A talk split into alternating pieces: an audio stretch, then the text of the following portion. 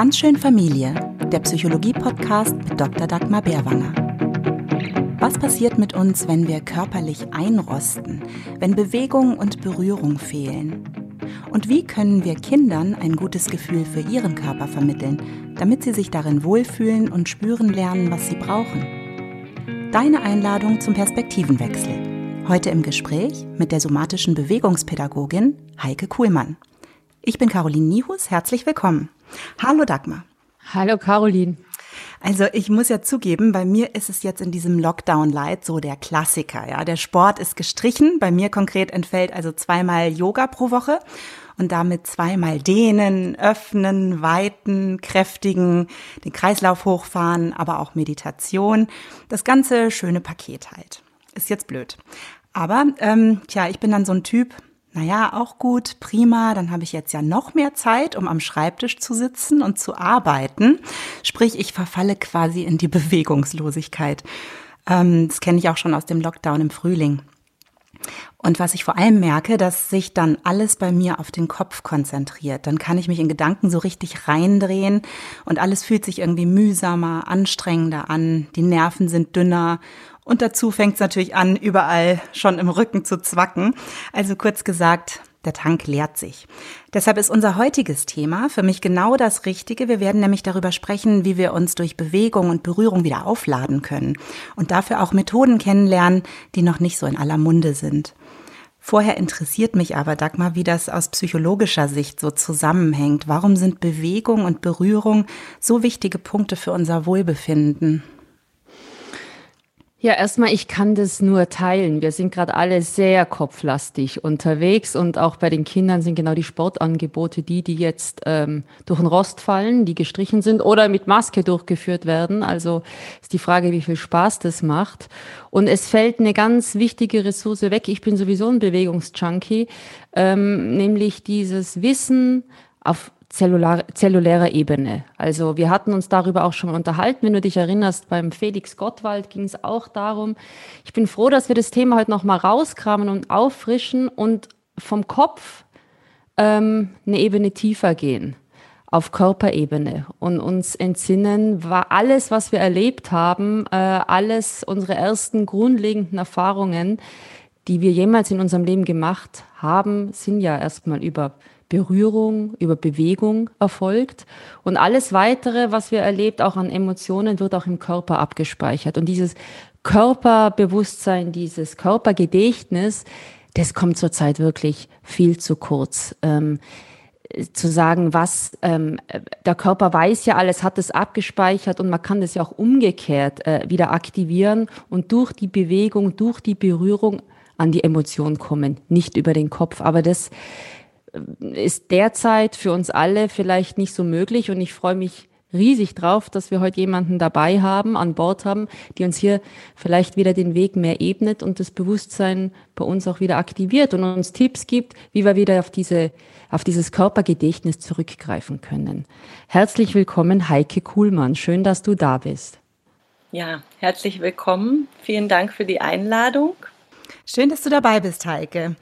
Ähm, du arbeitest mit Erwachsenen und Kindern mit, so, in, mit somatischer Bewegungspädagogik. Darauf werden wir natürlich gleich ganz genau eingehen. Aber vorher fangen wir doch vielleicht mal ganz praktisch an, um einen Einblick in deine Arbeit zu bekommen. Wenn ich jetzt so ein bisschen fertig, gestresst und irgendwie aus dem Lot, wie ich es eben beschrieben habe, zu dir in eine Stunde kommen würde nach Berlin, was würdest du denn da als erstes mit mir machen? Ich habe ja gerade gedacht, weil wir und die Hörerinnen ja auch gerade hören, dass wir praktisch einfach in eine kleine Übung gehen, hier in diesem Moment. Äh, und äh, möchte dich einladen, wenn du zuhörst und euch mal kurz die Augen zu schließen. Mhm. Die Augen zu schließen und wie so nach innen zu spüren. Und ah, etwas, was ganz einfach zu spüren ist, ist dein Atem. Vielleicht kennt ihr das auch vom Yoga, die Arbeit mit dem Atem. Aber jetzt gar nicht den Atem zu verändern, sondern einfach wahrzunehmen, wo bewegt dein Atem deinen Körper.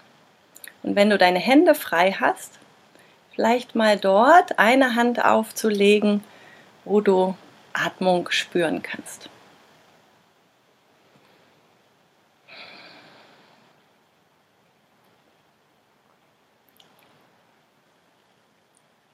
Und dann da wo du gerade bist, auch zu spüren, wo sind deine Füße in Kontakt mit dem Boden oder wo hast du noch ähm, etwas, wo du in Kontakt bist, vielleicht ein Stuhl, vielleicht ein Bett, wenn du gerade liegst.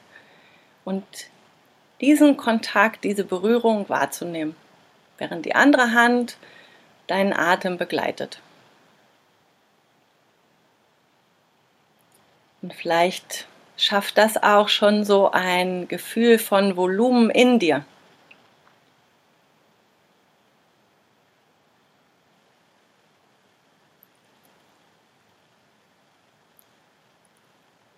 Und wie ist es, in dir zu sein und auch in Kontakt mit der Außenwelt? Wo möchten vielleicht Bewegungen in deinem Körper entstehen? Vielleicht merkst du, es ist gar nicht so gut, ganz still zu sein, sondern so kleine Mikrobewegungen, die da sein wollen. Dürfen die da sein? Kannst du denen auch Raum geben? Vielleicht ein Ausdehnen, Schütteln, vielleicht aber auch nur ein kleines wie so zurechtruckeln.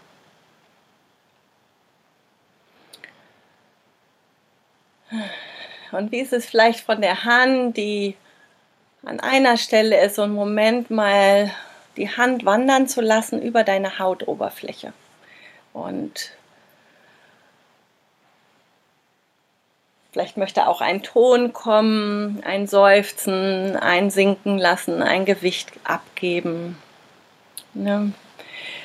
Wir haben gerade schon gehört, wir sind alle viel mehr im Kopf weil wir viel vor Bildschirmen sitzen und dann wieder unseren Körper als physisch zu erleben, der mit den Füßen am Boden steht und über die Schwerkraft ein Gefühl von Gewicht und Sein bekommt. Das ist wichtig. Und wie ist es so mit deinen Händen wirklich dich zu spüren. Und dann von dort aus vielleicht nochmal in so ein richtiges Strecken und Dehnen zu kommen. Und vielleicht von hier mal den Raum um dich herum wahrzunehmen. Also sind vielleicht deine vier Wände, vielleicht bist du draußen beim Spazieren, vielleicht bist du irgendwo. Und wie ist es jetzt nicht ganz im Außen zu sein, sondern die Verbindung zu dir zu haben und darüber die Verbindung ins Außen zu haben.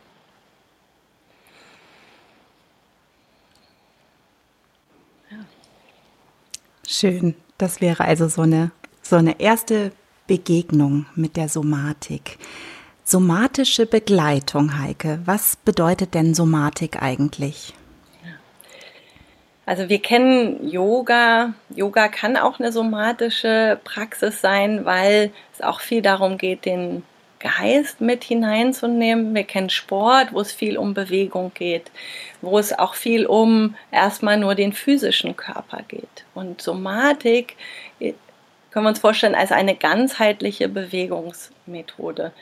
Ganzheitlich in dem Sinne, dass wir sehr bewusst unseren Geist hinzunehmen, wenn wir in Bewegung gehen. Somatik heißt aber auch, wir haben so eine Forschungshaltung. Also vielleicht weiß ich etwas noch nicht und ich lerne es kennen über meine somatischen Bewegungspraktiken sind Body-Mind-Centering und Authentic Movement und Body-Mind-Centering kann auch so etwas wie eine Methode der erfahrbaren Anatomie sein. Also ich nehme mir vielleicht ein anatomisches Bild, wie zum Beispiel das Zwerchfell, weil wir gerade mit der Atmung angefangen haben.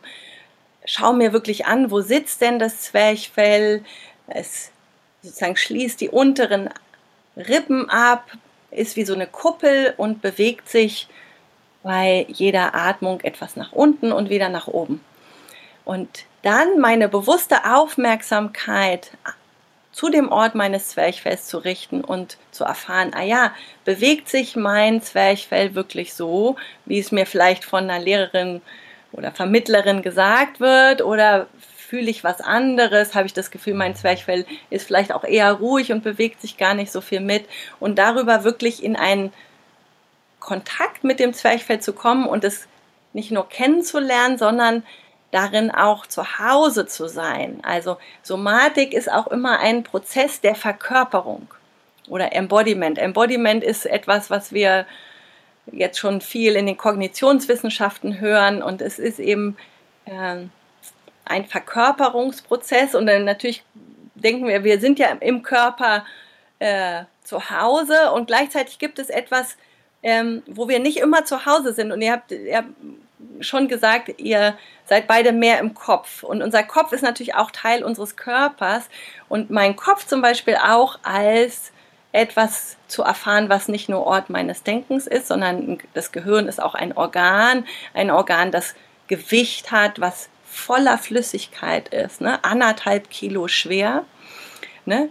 Dann aber gleichzeitig Milliarden von Nervenzellen, die alle in Verbindung miteinander sind. Wie erfahre ich denn Nervenzellen? Also ne, ich erfahre sie erstmal, indem sie mir ermöglichen, dass ich einerseits Denkprozesse mache, andererseits ermöglichen sie mir, dass ich Bewegungen durchführe, nämlich indem sie ganz konkret Muskeln ansteuern, aber auch unbewusst sehr viel machen, indem sie zum Beispiel, wenn es mir mal nicht so gut geht, meinen Magen zusammenziehen oder Spannungen in Muskulatur aufbauen, die ich gar nicht so kontrollieren kann.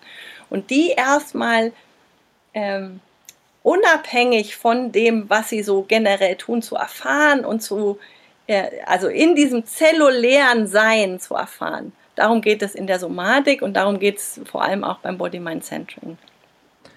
Puh, das klingt ganz schön interessant. Es ist ja auch so, dass im, im ähm, Gehirn ja auch ganz viel äh, auf ähm, hormoneller Ebene passiert. Also es werden ja Opiate ausgeschüttet, Glückshormone, vor allem und gerade durch Bewegung und durch Berührung. Also würdest du das unterschreiben und sagen, Berührung macht glücklich? ich würde das auf jeden Fall unterschreiben und ich würde sagen, äh, Berührung ist lebensnotwendig. Also unser Berührungssinn ist der erste Sinn, den wir im Mutterleib entwickeln. Ja, da spüren wir, wie wir in Flüssigkeit schwimmen, wie wir in Kontakt sind mit der Gebärmutter, mit der Mutter. Und erst danach entwickeln wir unsere anderen Sinne. Von daher ist es unser weitest entwickelter Sinn und auch unser äh, größter Sinn. Die meisten unserer Sinne sind in unserem Kopfraum ähm, konzentriert, während der Berührungssinn eben über unseren ganzen Körper, über die Haut, aber auch in unseren inneren Organen sitzt.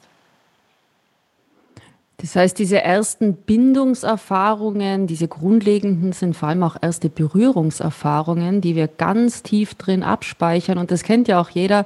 Ähm, man kann Kinder durch Schunkeln, durch Singen noch so sehr versuchen, sie zu beruhigen. Dann hebt man sie hoch, umarmt sie, drückt sie an sich und sie werden ganz ruhig. Ist das was, was ich mir als Erwachsener auch immer wiederholen kann? Also kann ich mich auch später noch bemuttern, beeltern? Auf jeden, auf jeden Fall. Und, und total wichtig, wir sprechen auch, dass darüber ein Repatterning möglich ist. Also Repatterning könnte ich mir so äh, vorstellen, dass mein Gehirn, wenn wir geboren werden, ist noch nicht voll entwickelt. Also eigentlich entwickelt es sich über die ganze Zeitspanne unseres Lebens. Ähm, wir sprechen aber auch, dass bis Mitte 20 noch viele sozusagen Reifungsprozesse ähm, ablaufen. Gleichzeitig ist es aber so, wenn wir geboren werden, ist vor allem unser Stammhirn entwickelt. Und äh, im Laufe der ersten zwei, drei Lebensjahre finden unglaublich viele Vernetzungsprozesse statt. Das heißt, es gibt diese einzelnen äh, Neuronen, die liegen da so und erst darüber, dass wir Bewegungen machen, finden die eine Verbindung. Und, ähm, und darüber entwickle ich schon meine ersten Musterungen. Und, ähm, und diese Musterungen erlauben mir, die Möglichkeiten zu haben, wie ich mich im Leben bewege, wie ich in meinem Leben in Beziehung gehe.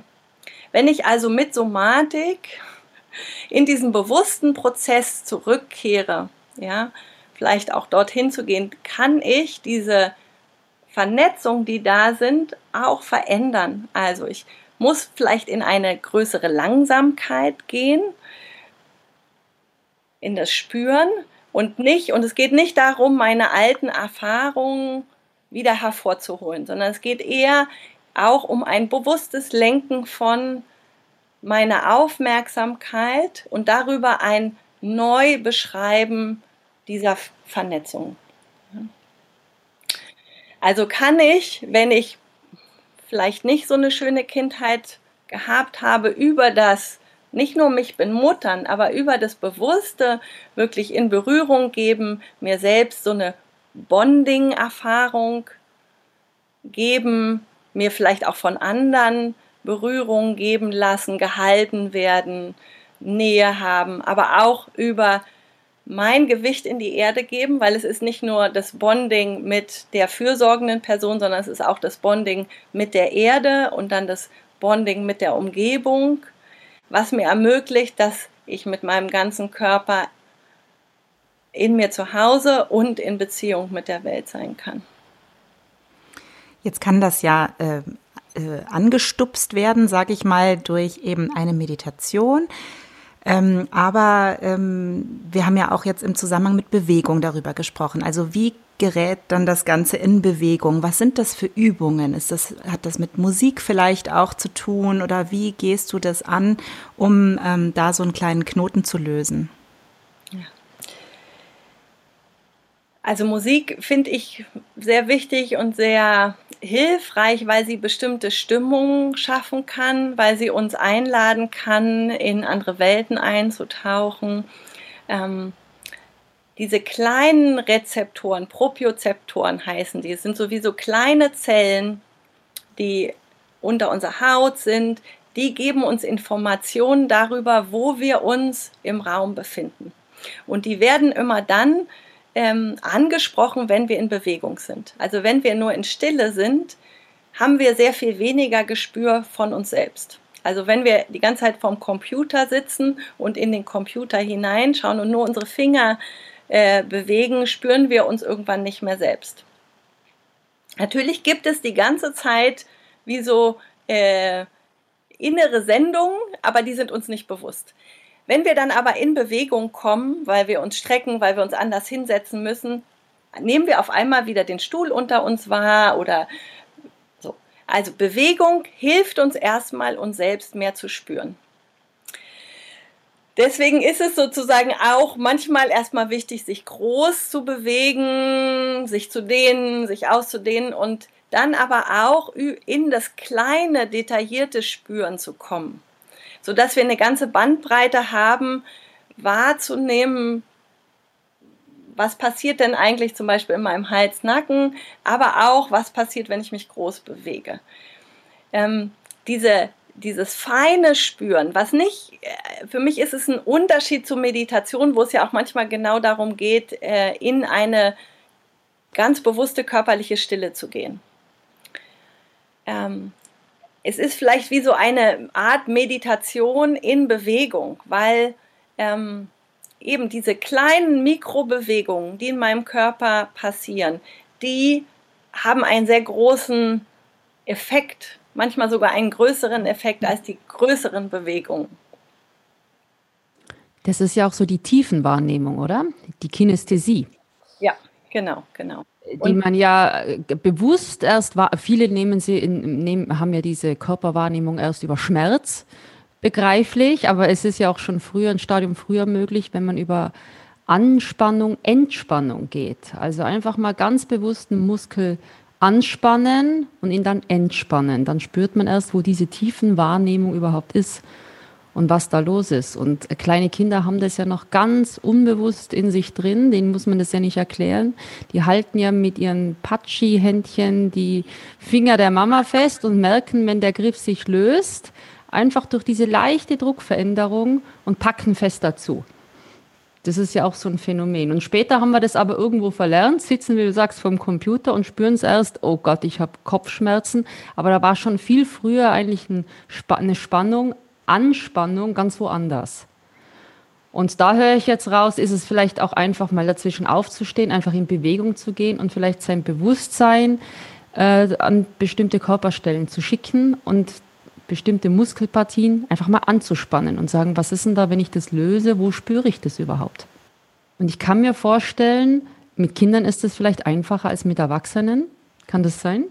Oder umgekehrt gefragt, was können wir als Eltern mit Kindern machen? Ich, vielleicht ist dann ganz leichter Zugang dazu, Kindern dann Bewusstsein zu ermöglichen. Ja, Kinder sind automatisch viel mehr in Bewegung. Sie verlernen ein bisschen das in Bewegung sein, wenn sie in die Schule kommen, ist meine Erfahrung.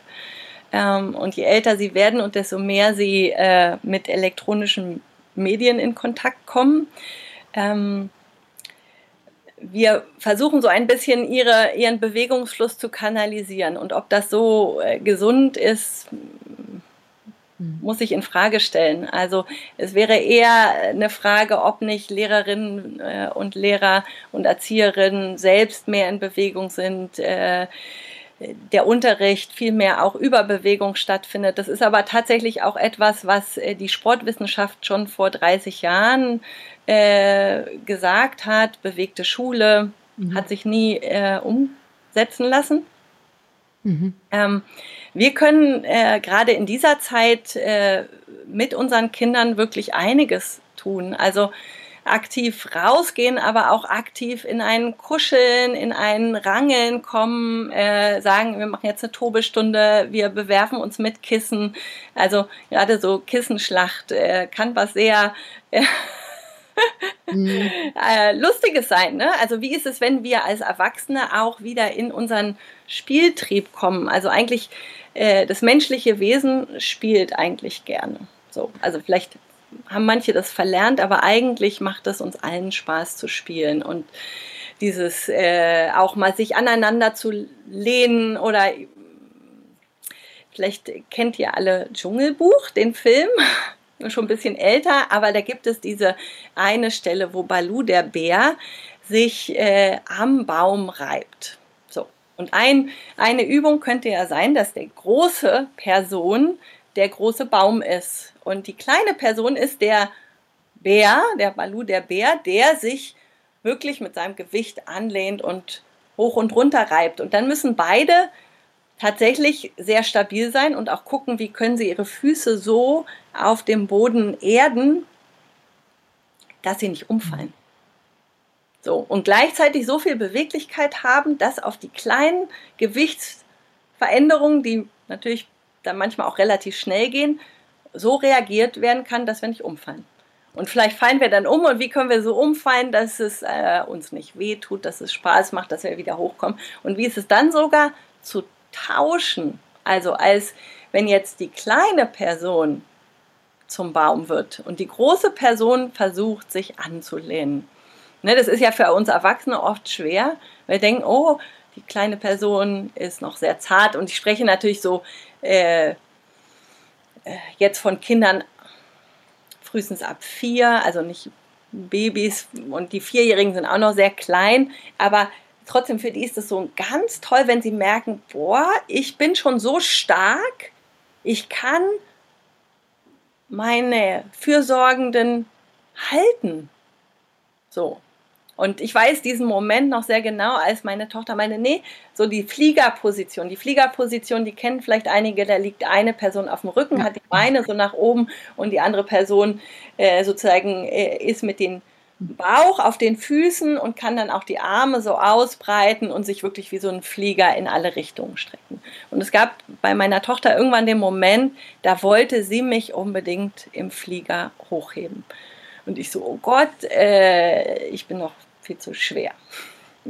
Aber sie hat es tatsächlich geschafft. Und es ist ja auch ein Phänomen, weil wenn sie ihre Knochen benutzt, also nicht so sehr die muskuläre Kraft, sondern die festere Struktur der Knochen und diese Knochen sozusagen über mein Gewicht dann eine Verbindung zur Erde haben und eigentlich mein Gewicht durch ihren Körper durchgeleitet wird in die Erde, dann kann sie mich tragen und es ist für ihre Muskeln nicht überanstrengend. Und das ist unglaublich selbst äh, empowernd. Genau, weil das äh, Teil des Selbstkonzepts dann ist zu sagen, ich habe wirklich die Power, sogar die Mama zu tragen. Zu diesem interaktiven Spiel, dass du dieses Raufen und Rangeln, da gibt's ja auch ganz spannende Forschungsergebnisse, dass das in Hirnbereichen äh, des Stirnlappens genau jene Bereiche aktiviert durch dieses Spiel, die Emotionsregulation ermöglichen letztendlich auch so äh, ADHS zum Beispiel eine sehr starke Prophylaxe sind. Einfach zu, auf diesem Weg über das Körperliche zu lernen, Gefühle zu regulieren. Nicht über den Kopf immer nur über Emotionen zu sprechen, sondern genau durch diese Rangelei. Jetzt ist ja genau das aber, ich meine, von einem Jahr oder so ganz negativ durch die Presse gepeitscht worden mit diesen Gamings, diese äh, in Schulen und Kitas, diese weiß gar nicht mehr, wie genau die heißen. Ähm, und da, da vielleicht deine Meinung dazu, ähm, also als Entwicklungspsychologin kann ich da nur äh, immer raten, es funktioniert natürlich nur, wenn diese Vertrauensbasis zu jenen Personen da ist, mit denen man rangelt, sonst wird es sehr schnell ganz arg übergriffig. Was ist denn da dein Tipp oder deine Meinung? Na, es ist ganz wichtig, das Nein dabei zu lernen und auch zu üben. Also eigentlich entwickelt sich das Nein ähm, vor dem. Ja, ist ganz wichtig. Und das passiert beim Baby in dem Moment, wenn es fertig getrunken hat, dass es den Mund wegbewegt. Und dann nichts mehr trinken will. Und wenn da auch das respektiert wird, ist es gibt es ein gutes Verhalten und auch die Kinder, die dann sagen immer nein, nein, ich will nicht, nein. Also das, wenn das respektiert wird, dass es auch eine Praxis ist, dann können sie auch im späteren Leben äh, gut Nein sagen. Und auch in so einem Rauchspiel, wenn ich ganz bewusst merke, wie kann ich das üben, auch als erwachsene Person Nein zu sagen, jetzt hier ist ein Stopp und vielleicht aber auch Alternativen anzubieten. Also vielleicht nicht so, aber so. Also wenn ich jetzt in diesem Raufen merke, hm, das fühlt sich nicht mehr so gut an und es kippt, können wir es irgendwie anders gestalten. Und da brauchen Kinder wie auch Erwachsene oft so ein, wie so eine kleine Brücke, dass sie woanders hinkommen. Also wenn wir in diesem eher voreinander sind. Jetzt komme ich nochmal zu meinem äh, Balu, der Bärbild. Also wenn ich in dem Raufen mit den Händen und vielleicht Füßen sind und die Kontrolle auch nicht so gut ist, ja, weil das ist ja manchmal so, ne, dann denke ich, ich brauche ein bisschen mehr Kraft und dann äh, tritt mein Bein vielleicht stärker und dann tut es wirklich weh und dann ist das Geschrei groß. Wenn ich jetzt aber sage, okay, wir raufen mal so, dass wir uns Rücken an Rücken stellen, ohne Socken, weil sonst ist es noch viel schwieriger. Und wir schieben uns gegeneinander weg. Ja, da, äh, genau. Und dann merken wir, können wir vielleicht auch an einem Platz bleiben oder kann ich die Person mal durch den Raum schieben? Äh, dann kann ich meine Kraft austesten, kann in ein auch sozusagen Rangeln äh, kommen, aber es ist ein wenig sicherer, als wenn wir nur voneinander sind. Und auf diese Art und Weise kann man dann auch das Körpergefühl aktivieren, vielleicht auch ein bisschen motivieren, vielleicht kommt dann auch ein eigenes Bedürfnis nach Bewegung raus. Ist das richtig? Also das kann man so ein bisschen triggern dadurch bei Kindern? Ja, ja, und gerade bei dieser Rücken-an-Rücken-Übung, ja, es ist ganz spannend, da muss das Becken in Kontakt kommen. Und das Becken ist unser Schwerkraftzentrum. Und äh, es ist bei vielen Menschen, Kindern wie Erwachsenen, so, dass äh, wir so wie so ein bisschen das Leben aus dem Becken herausnehmen. Dass wir, ne, und eigentlich, wenn wir uns hinsetzen, dann müssen wir uns mit dem Becken hinsetzen. Ne? Aber wenn wir so Rücken an Rücken gehen, dann passiert es oft so, dass die beiden Becken wie in der Luft schweben und wir uns nicht so richtig trauen, da Gewicht reinzugeben. In dem Moment, wo wir beide Gewicht reingeben, und das ist dann gar nicht mehr so eine Sache von wie viel äh, Kilos hat jemand auf der Waage, sondern wirklich von dem der Arbeit mit der Schwerkraft, kommen wir wieder in unser Becken und dann spüren wir auf einmal so eine Lebensenergie und dann auch eine Lust in Bewegung zu kommen. Es ist irgendwie so ein Phänomen, je weniger wir sozusagen in Bewegung sind und im eigenen Spüren sind und desto mehr wir im Computer äh, sozusagen Bereich tätig sind, äh, geht wie so die Lust an Bewegung verloren. Und dann braucht es erstmal auch ähm, wirklich so ein Aktivieren, indem wir raus, äh, auch aufs Feld, in den Wald oder so gehen, um das wieder so zu aktivieren und zurückzubringen. Nun hat ja jetzt leider nicht jeder so die gleichen mobilen Möglichkeiten. Also Menschen, die sich aufgrund körperlicher Beeinträchtigung nicht oder nur ganz eingeschränkt bewegen können. Was können die denn machen? Oder was kann man mit ihnen machen, um ihnen dabei zu helfen, in Bewegung dann doch zu bleiben? Ja. Also auch das Bewegen von einer anderen Person kann helfen. Ähm, natürlich ist jetzt die Frage, wie nah ist mir die Person, aber ich kann das nur empfehlen, Personen, denen ich nahe kommen kann, wirklich nahe zu sein, sie zum Armen. Und wenn ich jetzt eine Person habe, die andere äh, Bewegungsmöglichkeiten hat, kann ich äh, deren Hand nehmen, kann ich deren Hand äh, massieren, kann ich den Arm bewegen, kann ich Erleichterung auch schaffen, kann ich aber auch mal Gewicht geben. Also so, dass ich eben nicht nur sozusagen berühre, leicht berühre, sondern auch mal austeste, wie ist es denn, mein physisches Gewicht zu nutzen, um der anderen Person mehr Gefühl für das eigene körperliche Sein zu geben und darüber auch den Bewegungssinn zu aktivieren. Also es ist auch irgendwie ein spannendes Phänomen, dass sobald ich ähm, mehr Gewicht auf mir drauf habe, gibt es wie so einen Gegenimpuls dagegen anzuspannen und dann, wenn mir etwas zu viel ist, natürlich auch mich vielleicht rauszubewegen, aber wie so alles wird wacher und wenn das Gewicht wieder rausgeht, kann sich das, was vorher komprimiert ist, auch wieder ausdehnen. Hast du auch Ansätze äh, in deinem tollen Methodenkoffer, ähm, wie man jetzt beispielsweise Konflikte auch auf Bewegungsebene austragen könnte. Sowohl jetzt bei Kindern, aber jetzt vielleicht auch auf Paarebene. Also nicht gerade Tango tanzen durch die Wohnung, aber gibt es hier vielleicht auch was äh, bewegungsmäßig? Mit Kindern kann man ganz toll abbilden, wo sitzt die Wut, was macht die Wut, wie bewegt die Wut sich, wie bewegt das Glück sich, wo sitzt das Glück. Aber dass wirklich Kinder untereinander, Erwachsene untereinander Konflikte auf Bewegungsebene austragen.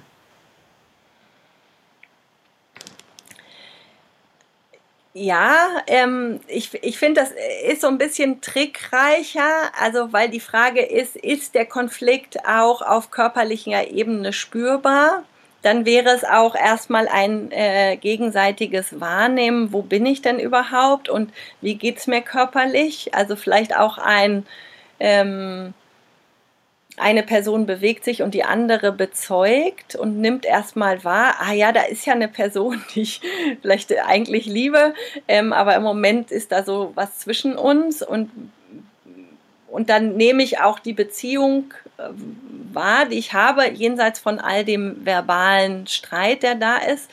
Und dann auch auszutesten, wie ist es denn, wenn wir uns nahe kommen? Also wie viel also es könnte auch ein äh, erstmal ausprobieren sein, wie, äh, wie nähern wir uns an? Wollen wir gerade eigentlich in Berührung sein? Und ähm, warum ich sage, dass ich sozusagen diese Konflikte körperlich austragen äh, ein bisschen trickreich finde, weil es natürlich in manchen Partnerschaften sehr große körperliche Unterschiede geben kann. Also, ne, dass eine Person sehr viel stärker sein kann als die andere. Ne? Und dann ähm, wie, wie agieren wir uns aus mit äh, sozusagen diesen körperlichen Unterschieden. Das ist ja bei Kindern auch so, aber ähm, bei Paaren kann das äh, schwieriger sein. Und dann aber auch auszutesten, wie, wie, wenn wir in Berührung sind, wie ist es denn mal zu schieben? Aber da sehr viel bewusster als mit Kindern. Ähm, was kann man denn dabei herauslesen? Du hast jetzt gerade schon so gesagt, es geht auch darum, dass man erstmal beobachtet, sich den anderen anschaut. Der geht vielleicht ein bisschen auf und ab und, und man kann an der Haltung sicherlich was ablesen. Was kann man denn da zum Beispiel so alles ablesen? Ja, mir geht es da weniger um das Interpretieren. Interpretieren machen wir sehr viel, auch sehr viel als Eltern. Wir wissen damit dann auch mehr als die Kinder eigentlich selbst oder unsere Partnerin. Mir geht es tatsächlich eher äh, um ein Bezeugen. Und Bezeugen in dem Sinne, dass ich versuche, die Person so zu sehen, wie ich sie eben sehen kann und dabei wahrzunehmen, was passiert alles bei mir. Ähm, denn ich habe ja meine Brille auf, ich habe meine Geschichte, die ich mit mir rumtrage. Und wenn ich versuche, diese ganzen Interpretationen rauszunehmen, Vielleicht nehme ich die auch wahr, dass die da sind, aber die Person erstmal zu sehen, dann öffnet sich ein anderer Raum.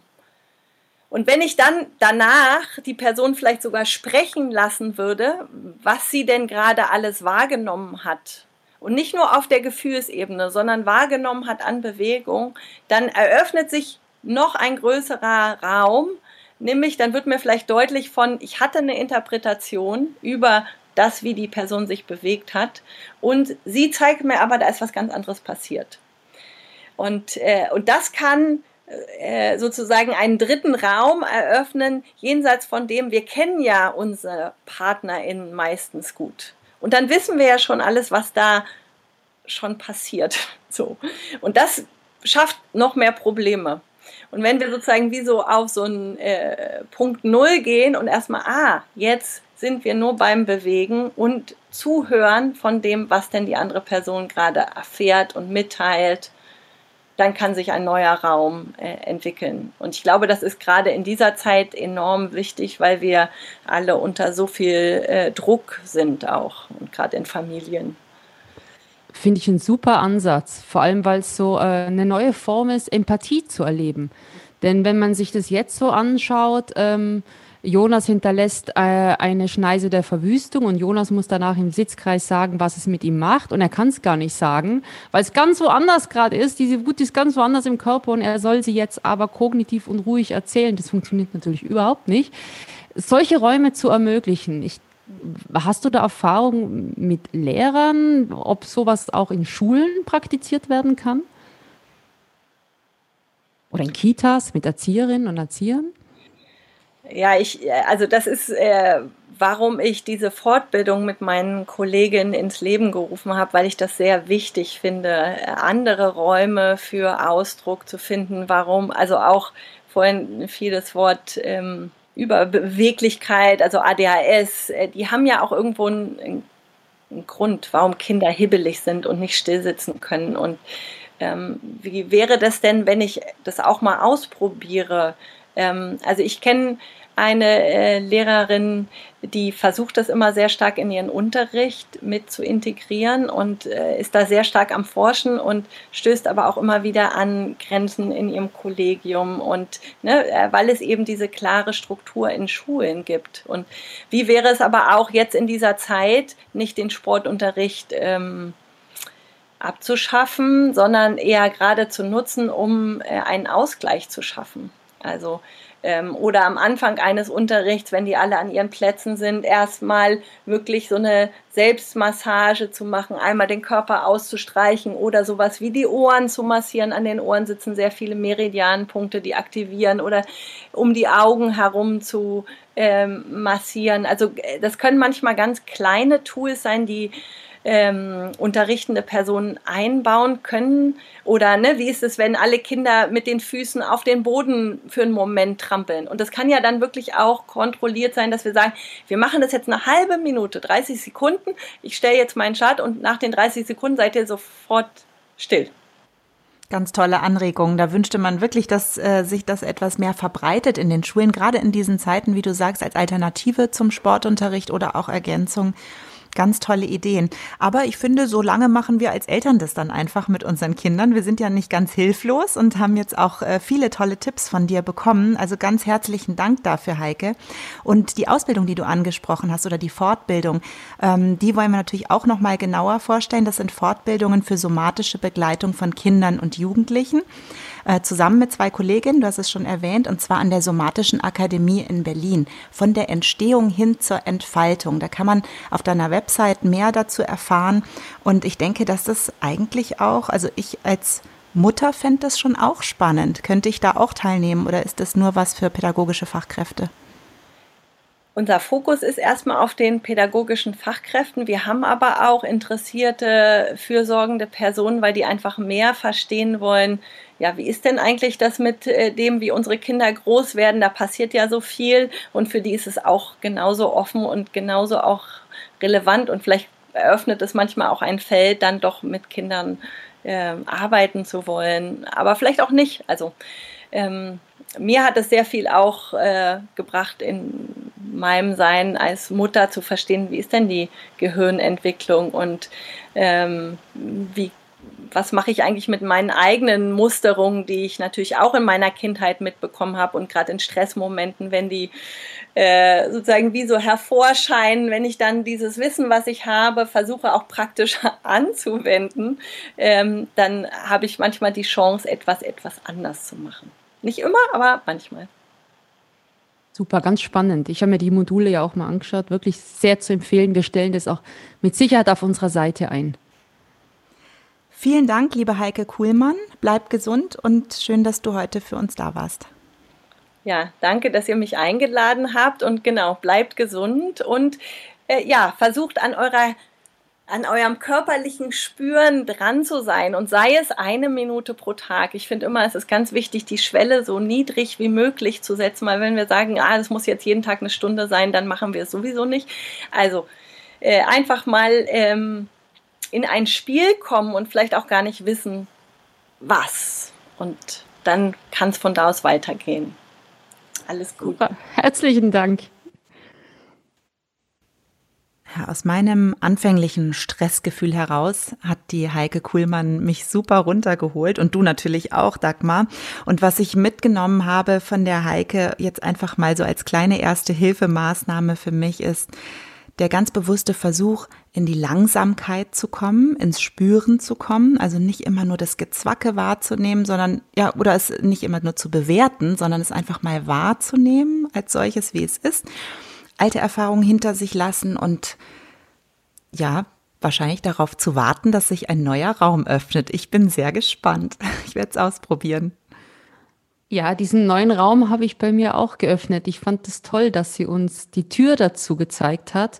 Körperwahrnehmung einfach als neue Möglichkeit, ähm, den anderen besser zu verstehen, also als Lernwiese für Empathie und letztlich auch sich selber besser zu verstehen. Also darauf zu vertrauen, dass da ganz viel im Körper abgespeichert ist und es auch Sinn gibt, dass das da abgespeichert ist, aber ab und zu muss ich halt auch hinspüren. Im Kopf allein werde ich keinen Weg dazu finden. Das war ganz schön Familie für heute. Und wer mehr zu Bewegung, Körpergefühl und Psyche hören möchte und vielleicht auch ein paar praktische Tipps mehr haben möchte, der kann auch noch mal in unsere Folgen 9 und 14 reinhören mit Felix Gottwald und mit Yogalehrer Patrick Broom. Da glauben wir, haben wir noch eine ganz schöne Ergänzung zu heute für euch. Danke fürs Zuhören, danke liebe Dagmar und bis ganz bald. Bis bald, liebe Caroline.